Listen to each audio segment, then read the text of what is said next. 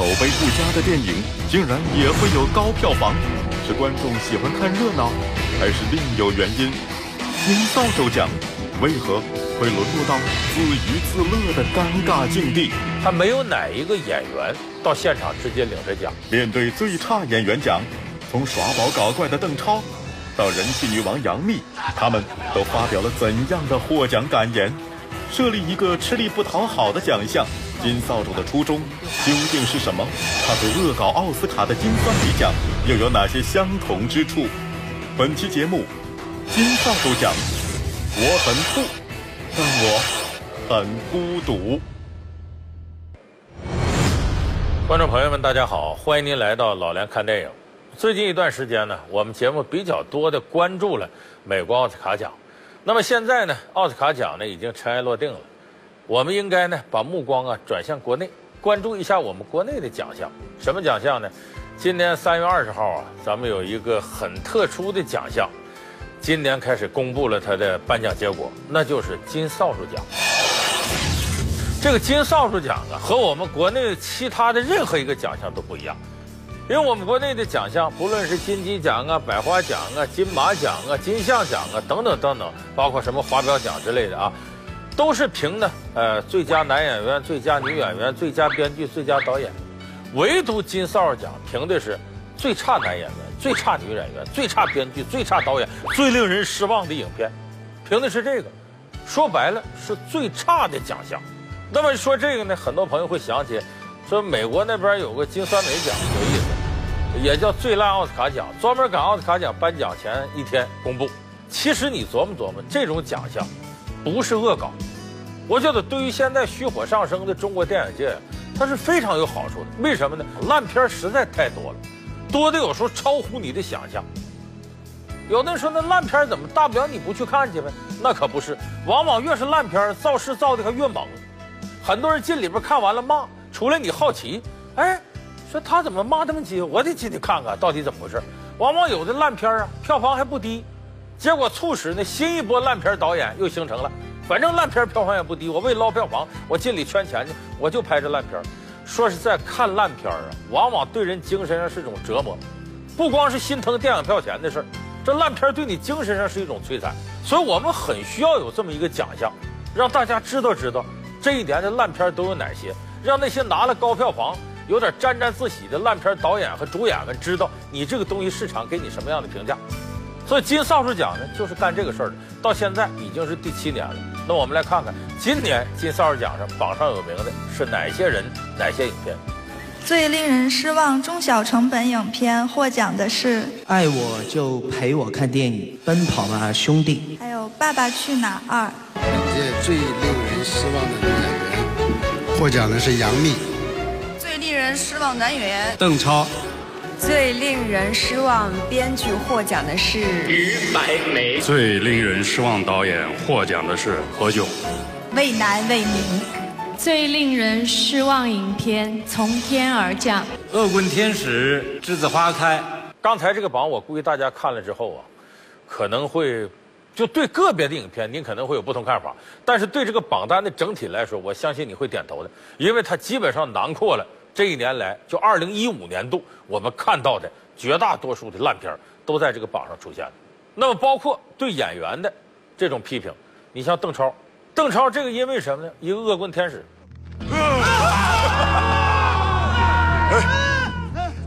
Marty，你这个恶棍！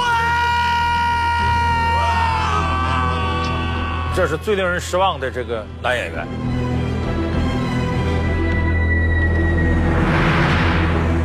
《天使》这个片子呢，我们节目曾经专题做过，我是持批评态度。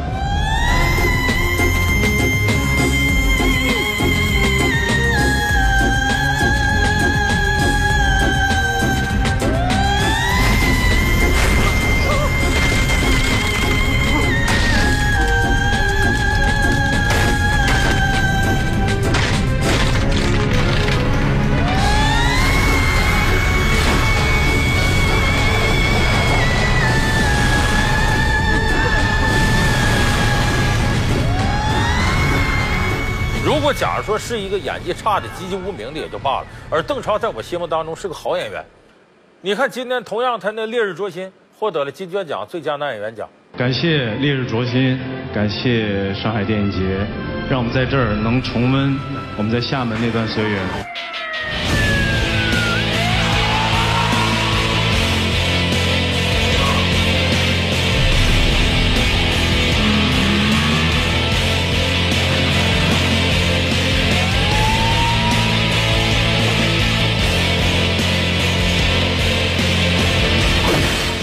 什么这种走心的表演他不去搞，非要在恶搞的路上越走越远？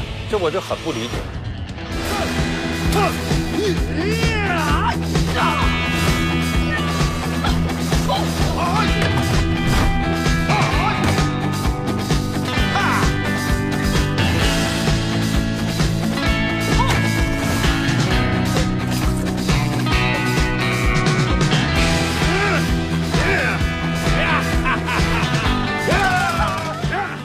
实践证明，无论他微博上怎么吹捧自己的片子，无论那些粉丝怎么去追捧《恶棍天使》是良心之作等等等等，并没有改变他是烂片的这一事实。谁要动我来着？我受不了我自己了。哎呦，然后不就是跳楼吗？钱的事不至于啊，那就都已经被我搞下去了。谁？不行不行啊！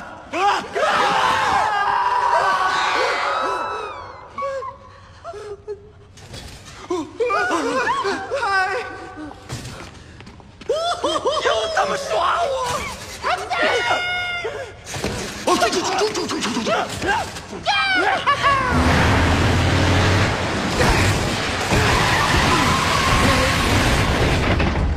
郭哥，快上车！小桃，你太牛了，你居然会漂移。郭哥，哪个是油门，哪个是刹车呀？你别看他有将近七个亿的票房，改变不了他的烂片本色。而邓超如果今后在这个领域之内有新的发展的话，恐怕得面临着一次洗心革面的改变。要再沿着这路子上，只可能是越走越远，甚至有可能把这娘娘啊，把孙俪都给带歪了。冲过来！我做不到。你要这样我就走了。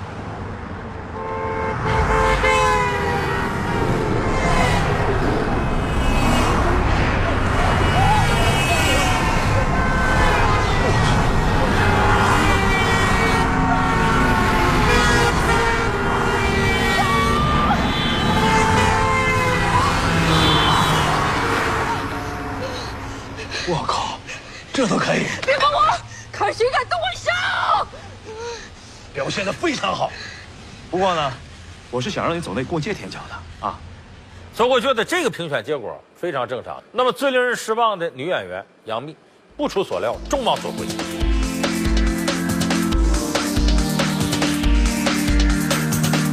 这已经是杨幂第三次拿到这金扫帚奖了。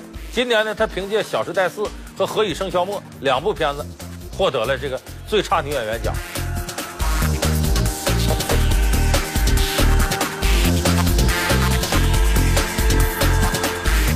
这个奖为什么我说实至名归呢？因为呢，这里边啊，这俩片子你把这个主人公拿出来，杨幂演的人拿出来，你分别不出来谁是谁。就是她这表演呢，悲伤时候就那样。对不起，都是我的错，我再也不会离开你了。愤怒时候就那样。你为什么不解释？怎么解释？这到底是怎么回事啊？高兴时候就那样。我看到了，我看到了，太感动了，谢谢你。那个要买三扇，因为今天是端午节啊。我想，如果有一件礼物能配得上他高贵的身份，又符合他艺术家气质的话，这件礼物应该就是粽子。疯狂时候就那样，就是，他，就是我愤怒我就这样，我悲哀我就这样，他总是这一种演法。尤其表达愤怒的时候，杨幂基本上都是四十五度角低着头，然后眼睛往前看，死死瞪着你，表达愤怒。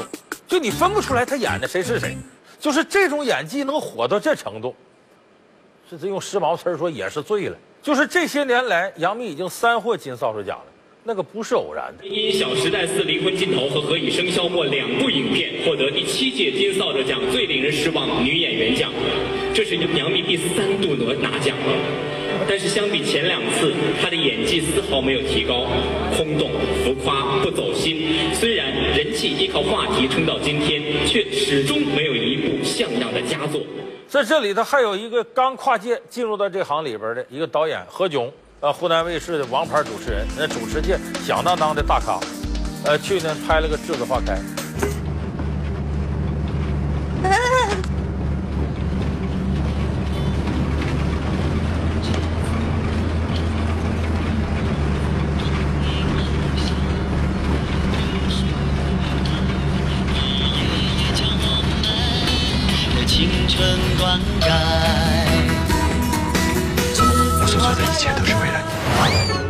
小天鹅讲究的是默契配合。内裤的内裤。心有灵犀。开始。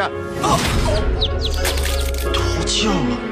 哒哒哒。坐着打鼓的时候挺有节奏感的，可是，一站着跳舞，这节奏感就没了。几个大老爷们跳艳舞还像话吗？我知道你有情绪，可跳舞这件事情，咱们能半途而废？太自私了。我不陪你玩了，许诺。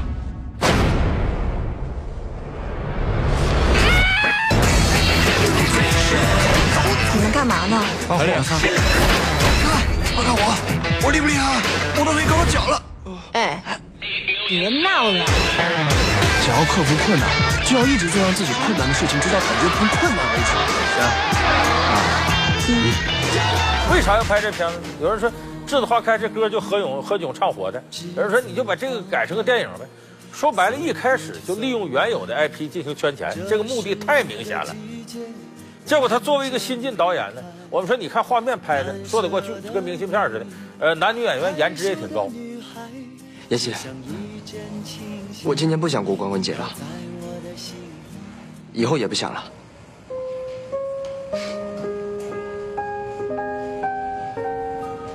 问题就在于一个导演要把握情节、调度情节，这个能力何炅是太差。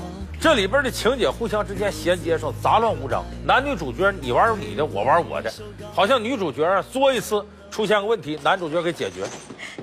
妍希，你别这么激动，我们三个都没办法拿芭蕾当职业，让我们一起好好谢个幕。谁要谢幕啊？巴黎不是我们四个人一直的梦想吗？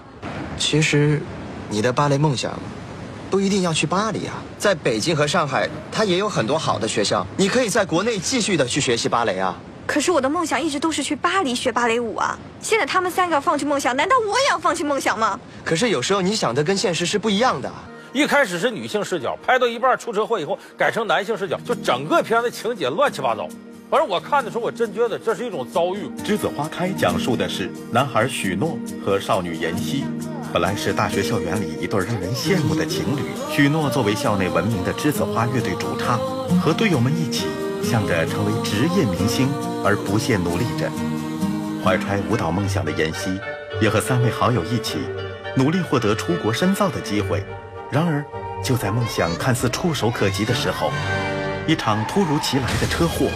让妍希遭遇了青春不可承受之痛，出国深造的机会泡汤了，三位好友也因车祸而亡，他和许诺的爱情更是岌岌可危。为了拯救爱情，让妍希重新振作起来，许诺和队友们竟然献上了一场不可思议的芭蕾舞演出。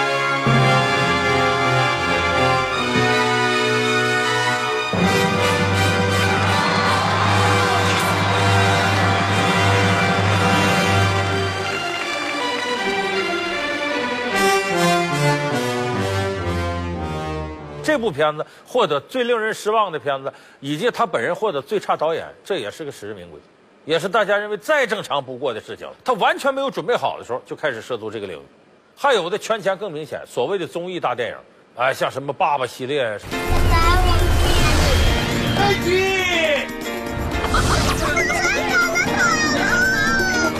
什么极限挑战系列，那基本上都是烂片。我来了。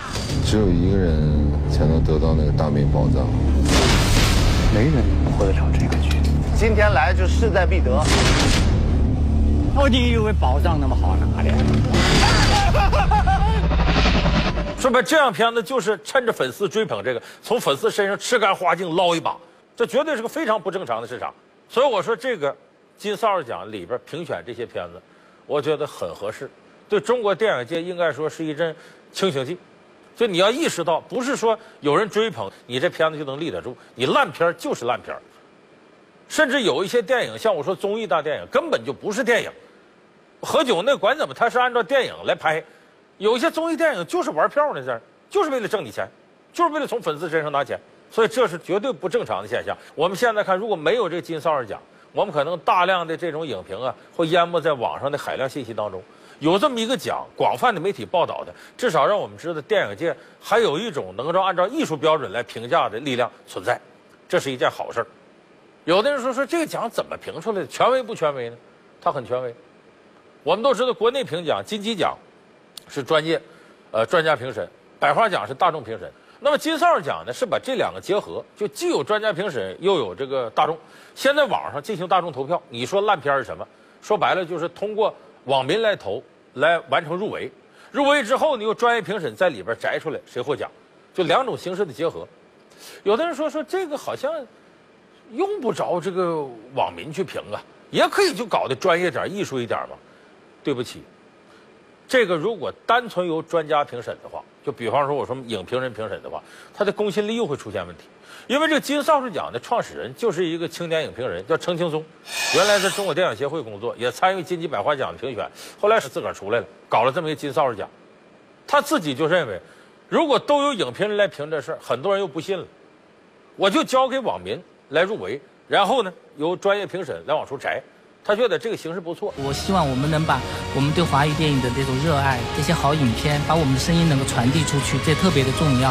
那么把不好的影片，我们也每年是通过观众的投票，通过二十五位非常专业的专家一起来，把不好的影片评出来，也是想给这些电影创作者提供一个声音，让你们知道观众他们的不满意。那么其实拍电影的人一定要考虑到观众。因为是他们掏出他们钱包里的钱去看电影，如果都不尊重这些看电影的人，那还做这个职业干什么？所以我觉得一定要坚持做下去。他为什么会用这种方式呢？是因为中国的影评人影响不了中国观众的观影习惯，也很难对一些影片是否烂片做出一锤定音的决策。这个点就比不了西方。你像好莱坞那边曾经有个影评人叫罗杰·艾伯特，这个人到什么程度呢？他说这片子他看完，他说嗯，好，大伙看吧，没错。他又说嗯，不行，这就烂片他能左右一部片子票房。说二零一三年他死的时候，奥巴马都说说罗杰·艾伯特就意味着电影。中国有这样的重头的影评人吗？没有。那么为什么影评人在中国他的分量不如好莱坞足，就左右不了一部电影的市场评价呢？这里边有这么几个原因。头一个原因呢，咱们这个人情社会有些事儿特别难办。难办在哪儿？我举个例子啊，就说这个影评人呢，他肯定要经常接触导演、演员，跟一个导演呢吃顿饭，导演有钱呢，请你喝酒，咱哥俩酒过三巡，菜过五味，哎呀，喝的这个甜哥哥蜜姐儿多个脑袋差个姓，哎，俩人好到这程度。你说你这顿酒喝完了，称兄道弟的，第二天看他的片子，然后你写一篇这片子太烂了，你好意思吗？咱们这个人情社会这点呢，真是，咱说。抬手难打笑脸人，人家对你客客气气的，你你背后说人家不好，或者写影评说人片子差，你自个儿都觉得道德上立不住。我当年做了很长时间体育评书，我当时就有一个原则，就我不跟中国体育界的这些腕儿交朋友。你一旦跟他成朋友了，吃一顿饭之后，你再张嘴说他，你自己心里都难受，都虚。所以我说，中国的媒体要想保持独立性，你就不要跟采访对象走得太近。但可是好多领域的。记者就有这种不良现象，偏偏跟着采访对象走得很近，你就不能相信他的报道是客观的。那么影评人也是如此，哎，你如果要是哎这跟这个导演演员关系太近了，你都不好意思批评人家。所以人情社会说人家好容易，我捧你皆大欢喜，捧的人被捧的人都高兴。可我说你不好，这真得罪人。很多人的思维方式是什么呢？你说我不好，你说我这烂片我啥时候得罪你了？我怎么得罪你了？你这不整我呢吗？他不考虑他的片子拍的就好与烂，他是先琢磨我啥时候得罪你了。给我你看，呃，一四年冯小刚导演那个私人定制，当个清官很难嘛，又不是刀架脖子上逼着我谈。嗯，是刀架脖子上不许谈。给我绝对的权利，你们玩命腐蚀我，我让你们全落空。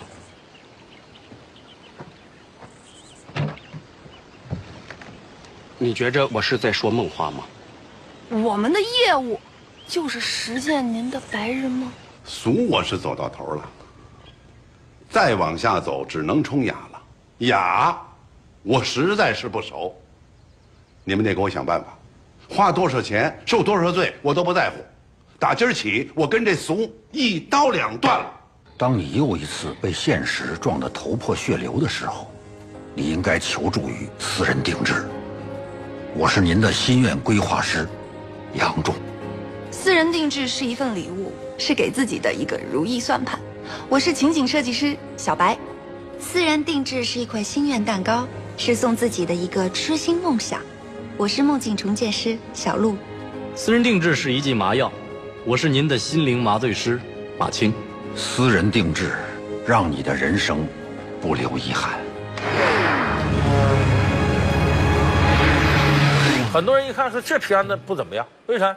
跟他当初甲方乙方一样啊，也是四个人办公司圆人家梦，也是故事一个接一个。我这人呐，嘴特快，存不住话，谁有什么事都不敢告诉我，可我什么都好打听。您能让我过一天嘴严的瘾吗？守口如瓶，只有你想不到的。没有我们做不到的。我啊，嗯，天天吃龙虾象拔蚌，顿顿都是大鱼大肉，都给我吃恶心了，不吃还不行啊，得罪人。我啊，做梦都想过几天苦日子。野菜、棒子肠粥，你就让我可劲儿的造，基本上就跟一个妈生出来似的。所以这片子在二零一四年金扫帚奖呢得了是最令人失望的编剧奖、最令人失望的影片奖。可是冯小刚一看受不了了，冯小刚连发了七条微博，就说人不犯我，我不犯人，这你们是有意整我，有意黑我，我怎么得罪你了？冯导那么大的导演都认为我是怎么得罪你了？所以他是跟着影评人之间就杠上了。这怎么人家说你片子不好，就是故意整你呢？这我就是刚才说中国人情社会，什么问题都乱乱乎乎裹到人情里头。你说我不好，那就是你故意整我，就是我得罪你了。你说我好，就是咱交情在这儿。所以说这个时候，影评人在人情社会这圈子里很难真真正正的完全说真话，有时候难免要说点假话，难免要逢场作戏，这使影评人的公信力大打折扣。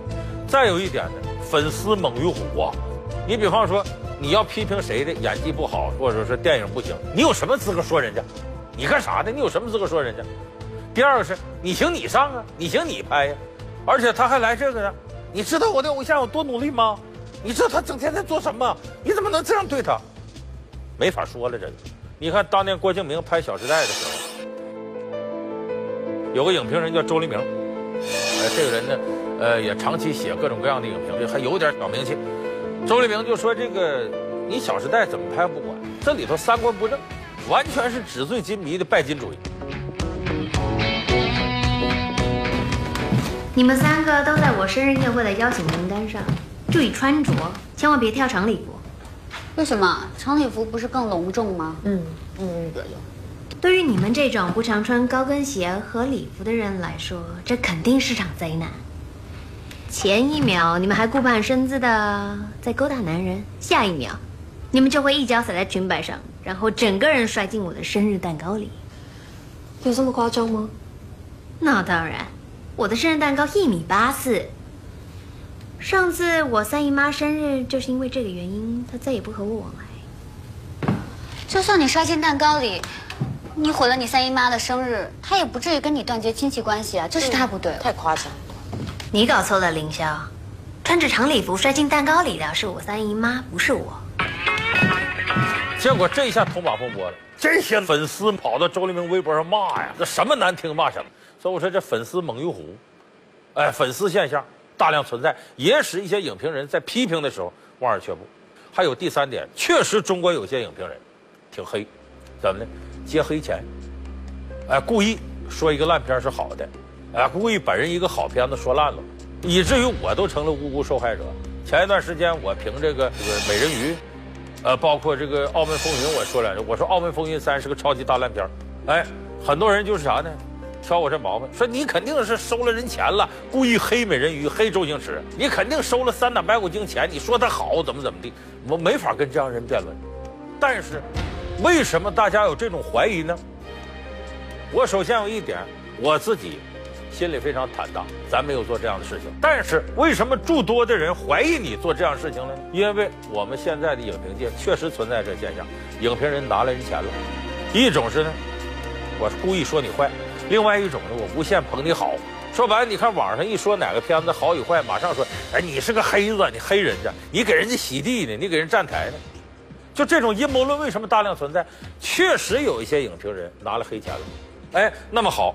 跟庞大的水军混到一块儿，他们作为水军当中的意见领领袖，站出来说这个片子好，这片子坏。我就认识几个这样影评人，确实他们常年在干这事，美其名曰什么软文植入啊等等等等。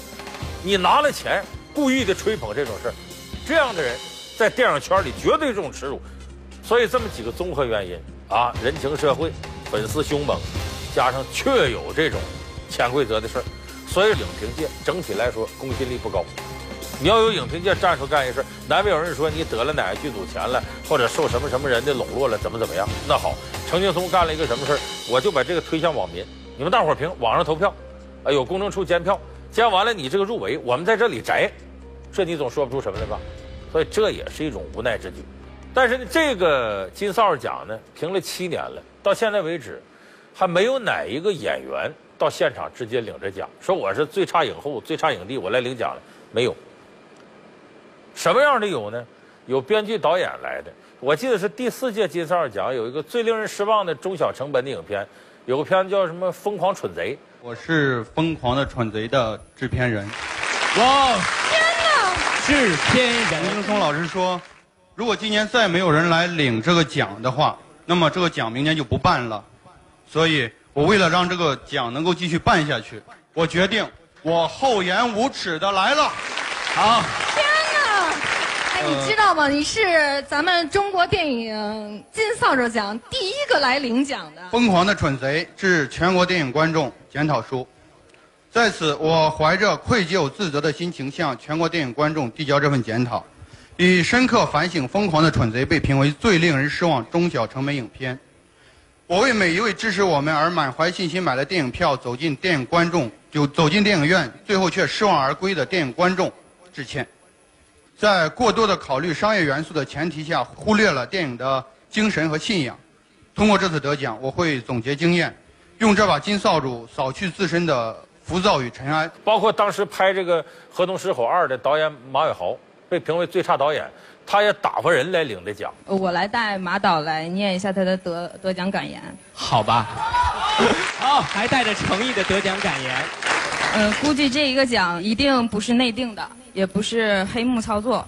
我得此大力鞭策，身心恐慌而自责，同时也为这个奖项背后的精神而喝彩。谢谢大家。啊。然后诚惶诚恐地表示，我接受这个批评。其实这一点呢。刘晓庆今天去这个参加这个金扫帚奖颁奖，当然他不是金扫帚奖获得者啊，他去了说说我如果要得了金扫帚奖，我就来领奖。就是希望大家多多支持中国电影金扫帚奖。